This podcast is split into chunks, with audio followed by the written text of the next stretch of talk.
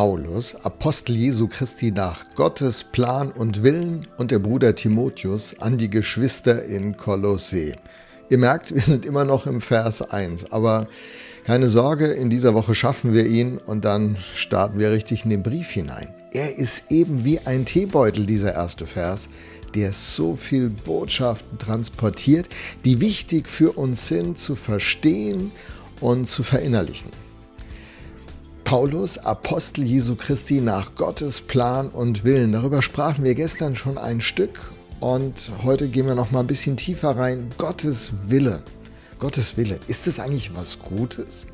Manche kämpfen ja mit dem Gedanken, sich dem Willen Gottes, seinem Plan unterzuordnen. Wird man da nicht in seiner Freiheit eingeschränkt? Sind das nicht Zwänge?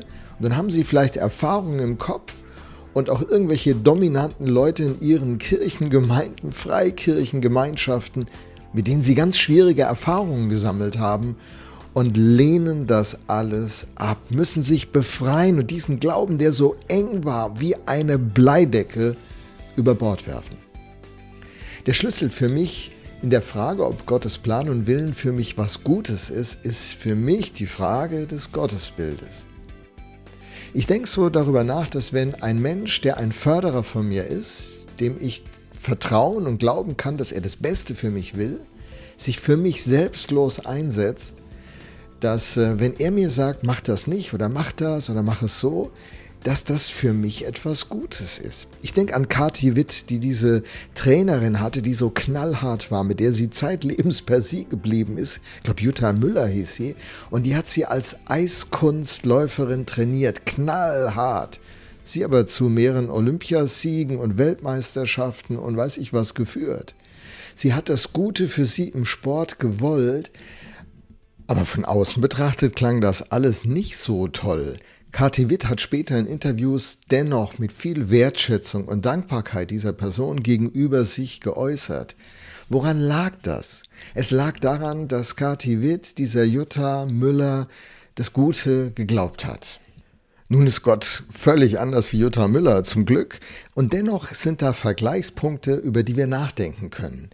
Ist das Bild, das ich von Gott habe, eines, von jemandem, der mich fördert, der mich voranbringt, der mein Bestes will, der mich ermutigen will und vor Schaden bewahren will, sehe ich Gott so, dann werde ich die Frage nach seinem Willen und Plan für mein Leben ganz anders einordnen, als wenn ich denke, dass Gott es nicht gut mit mir meint und nicht gut mit mir verfährt, dass ich ein Spielball seiner unkontrollierten Äußerungen und Gefühlsausbrüche oder was auch immer bin. Paulus nimmt Gott aber eben mit einem wirklich guten Gottesbild wahr. Dass er sich nach Gottes Willen und Plan richtet, sieht er keineswegs als eine Einschränkung, sondern als ein Privileg. Im ersten Korinther zählt er auf, wer alles diesem Jesus begegnet ist nach seiner Auferstehung, und dann schreibt er diese Worte 1. Korinther 15 ab Vers 9. Denn ich bin der geringste unter den Aposteln der ich nicht wert bin, dass ich ein Apostel heiße, weil ich die Gemeinde Gottes verfolgt habe. Aber durch Gottes Gnade bin ich, was ich bin. Und seine Gnade an mir ist nicht vergeblich gewesen, sondern ich habe viel mehr gearbeitet als sie alle, nicht aber ich, sondern Gottes Gnade, die mit mir ist. Er fühlt sich beschenkt, er fühlt sich ähm, privilegiert, durch diese Berufung ein Apostel zu sein. Und wie gesagt, unser Vers beginnt ja, Paulus, Apostel Jesu Christi. Das ist ein super Privileg für ihn.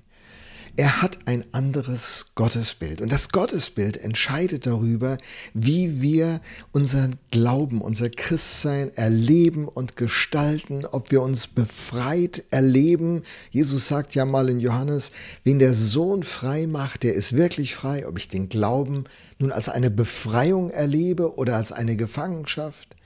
Und das ist alles mit dem Gottesbild in Verbindung stehend. Wie ist dein Bild von Gott? Paulus, der Apostel, hat ein Top-Gottesbild.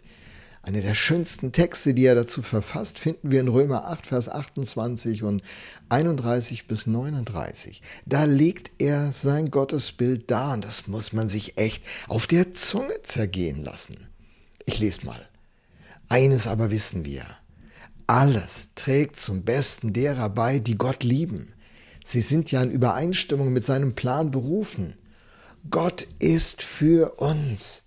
Wer kann uns da noch etwas anhaben? Er hat ja nicht einmal seinen eigenen Sohn verschont, sondern hat ihn für uns alle hingegeben. Wird uns dann zusammen mit seinem Sohn nicht auch alles andere geschenkt werden? Wer wird es noch wagen, Anklage gegen die zu erheben, die Gott erwählt hat?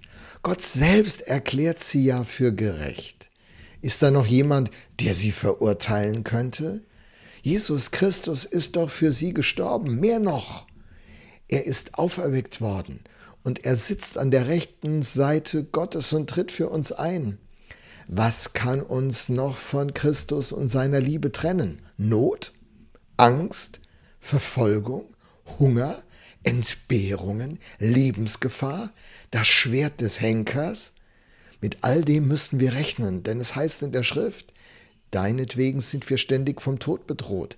Man behandelt uns wie Schafe, die zum Schlachten bestimmt sind.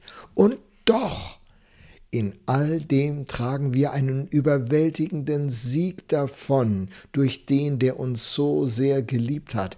Ja, ich bin überzeugt, dass weder Tod noch Leben, weder Engel noch unsichtbare Mächte, weder Gegenwärtiges noch Zukünftiges, noch gottfeindliche Kräfte, weder Hohes noch Tiefes, noch sonst irgendetwas in der ganzen Schöpfung uns je von der Liebe Gottes trennen kann die uns geschenkt ist in Jesus Christus, unserem Herrn. Was für ein Gottesbild. Was reflektiert Paulus alles in diesen Versen? Und diesem Jesus Christus, dessen Apostel er geworden ist, nach dessen Plan und Willen, den vertraut er sich an. Das, was du und ich, was wir über Gott denken, entscheidet, wie wir unser Christsein erleben. In Römer 8, Vers 1 sagt ja der Paulus, da gibt es keine Verdammnis für die, die in Christus Jesus sind.